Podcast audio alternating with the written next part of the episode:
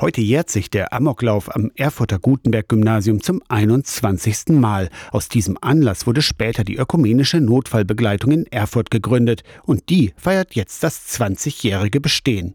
Bei schweren Unfällen, plötzlichem Kindstod oder Suiziden kümmern sich die ausgebildeten Freiwilligen um Angehörige und um die Rettungskräfte. Ich war damals Pfarrer auf dem Dorf und dort haben die Eltern einer Lehrerin gewohnt, die damals getötet wurde und ich habe dieses Ehepaar auch längere Zeit so mit begleitet. Das war schwer. Das für diese Familie so zu tragen und auszuhalten. Pfarrer Friedemann Büttner ist seit 25 Jahren Notfallseelsorger. Seit Januar leitet er die Notfallbegleitung in Erfurt.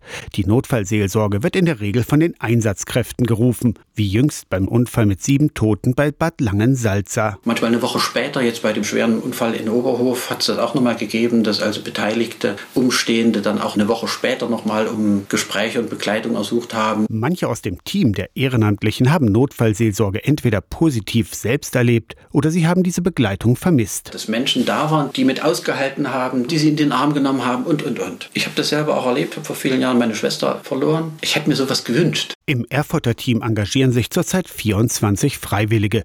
Die Ehrenamtlichen haben vorher eine fundierte Ausbildung bekommen.